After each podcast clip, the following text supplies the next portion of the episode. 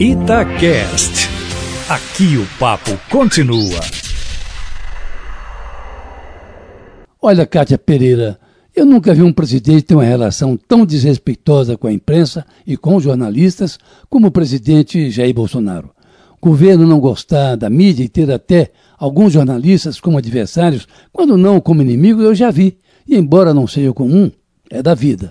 Mas o destempero do presidente Bolsonaro passa do tolerável e não vejo como isso poderá mudar, até porque a escalada nesse sentido é impressionante.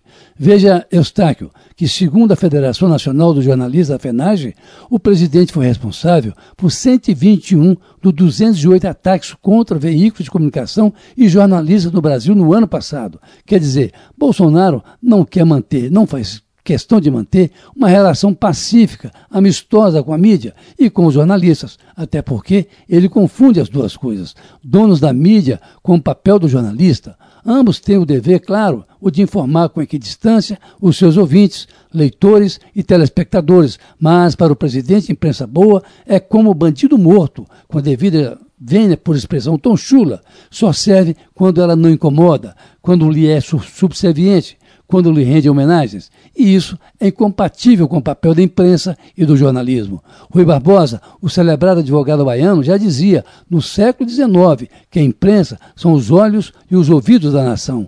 É por ela que a sociedade, a serviço da qual a imprensa deve sempre estar, se informa, e vê o que os governantes fazem e não apenas este, mas todos os governos. Mas, para o presidente, o jornalista, abre aspas, é uma espécie em extinção, fecha aspas. Ora, é não entender que o jornalismo não se faz mais hoje em dia apenas pelos veículos tradicionais de comunicação. Há à disposição um variado número de novas plataformas midiáticas que escancaram o que os governantes fazem ou deixam de fazer. E os governos precisam entender essa nova realidade para não manter esse clima de animosidade. Quase que uma guerra declarada contra o novo jornalismo que emergiu das redes. Aliás, como faz o próprio presidente da República, a ele mesmo, usuário dessas redes. Mas a que leva tudo isso?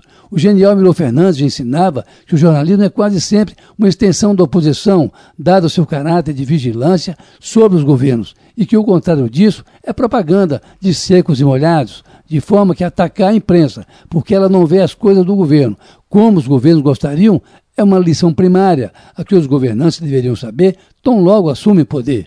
A imprensa, Cátia e Eustáquio, não quer pautar a ação dos governos, nem ensinar os governantes a governar, mas não pode abrir mão de fiscalizar a ação dos que são pagos pela sociedade para agirem com correção. E aí começa o impasse, porque os governos acham que nunca erram, embora a imprensa também possa ser passível de erro.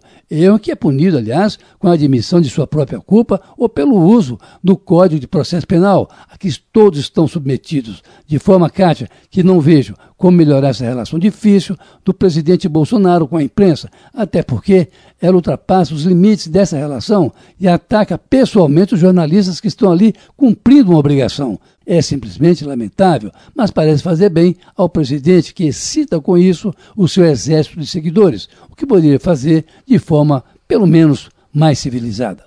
Carlos Lindenberg, para a Rádio Itatiaia.